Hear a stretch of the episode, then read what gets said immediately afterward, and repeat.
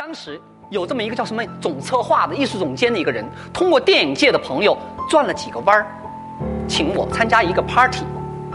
没想到我一到那儿去以后，哎呦喂，哪是个 party 啊，是一个新闻发布会。哦，我想既然来了，既来之则安之，对吧？我以为朋友只是叫我来给捧捧场嘛，没想到新闻发布会一开始，主持人一开口，当着各家媒体的面儿直接宣布。我是即将上演的话剧《最后贵族》的女主角。我当时我就懵了，我说我不是来参加 party 的吗？怎么打包还赠送一个女主角啊？啊？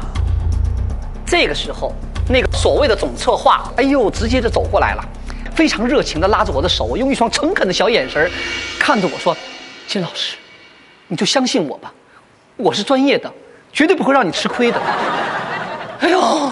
哎呦，这话听得好耳熟啊！就让我想起那个卖房那两个人呢。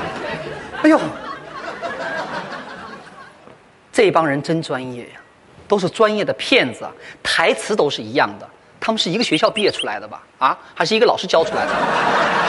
这几年呢，我确实演了不少话剧，但我并没有答应过你们演什么《最后的贵族》啊！啊，咱先不说你们剧本如何吧，关键是你们经过我本人同意了吧？啊？这根本不是骗局了，这是直接绑架了。什么最后的贵族啊？姐的贵族生活刚刚开始，怎么就到最后了呢？你们家才最后。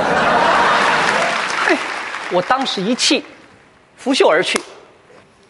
没想到啊，第二天各家媒体报纸一出来，娱乐新闻上头版头条就是金星将出演话剧《最后的贵族》女一号。这就是逼我就范啊！我立马打电话，我说：“我们连一纸合同都没有啊！如果再这样欺骗观众的话，你们等着看我怎么收拾你！”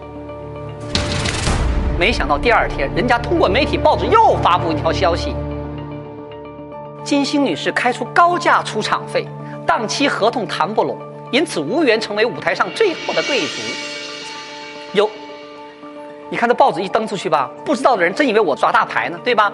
弄得我立马觉得，我说：“哎呦，是我是不是太对不起人家了啊？是不是人家给我脸我不要脸呢？哎呦，啊呸！哎呦，真的，姐就就就你这个暴脾气，你不起诉他告他？哎呦，小南啊，你不懂，他们有胆子这么玩啊，他们就不怕这个，他们对文化圈啊摸得门清，要不有多少有头有脸的名人也被他们忽悠来坐在那儿一起开新闻发布会呢？你要起诉啊，嘿！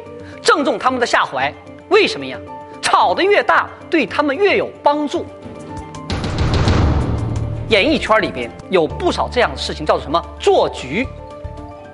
你想，但凡有一两个有名的演员或导演被真被他们给忽悠进去了，这个局呀，他就做成了，那就不是什么骗局了啊，他是堂堂正正的总策划、艺术总监。如果这个事情不成的话，那个死罐子全喷在你们导演和演员身上，他没事儿。